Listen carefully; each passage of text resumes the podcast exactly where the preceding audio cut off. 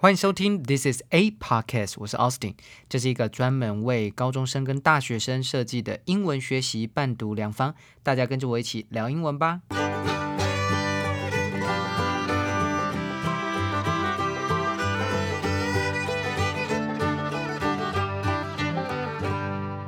今天是六月二十四号，星期四。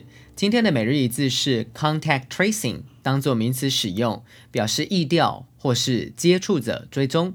contact c o n t a c t contact 当做名词是接触的意思。trace t r a c e 当动词是追踪的意思，所以合在一起就变成了 contact tracing 接触者追踪。我们来看来自 Taipei Times 台北时报的例句。The Central Epidemic Command Center yesterday announced that a level 3 COVID 19 alert has been extended by two weeks until July 12, while it reported 104 locally transmitted cases and 24 deaths. The CECC announced the enhanced implementation of six measures, including mandatory testing for some people and precise contact tracing. 中央流行疫情指挥中心昨天宣布，将 COVID-19 的三级警戒延长两周至七月十二日，同时也通报了一百零四例本土病例和二十四例死亡。CECC 宣布加强实施六项措施，包括对一些人的强制筛检和精准疫调。事实上，这个字呢，源自于十九世纪当时对传染病防治的遏制机制。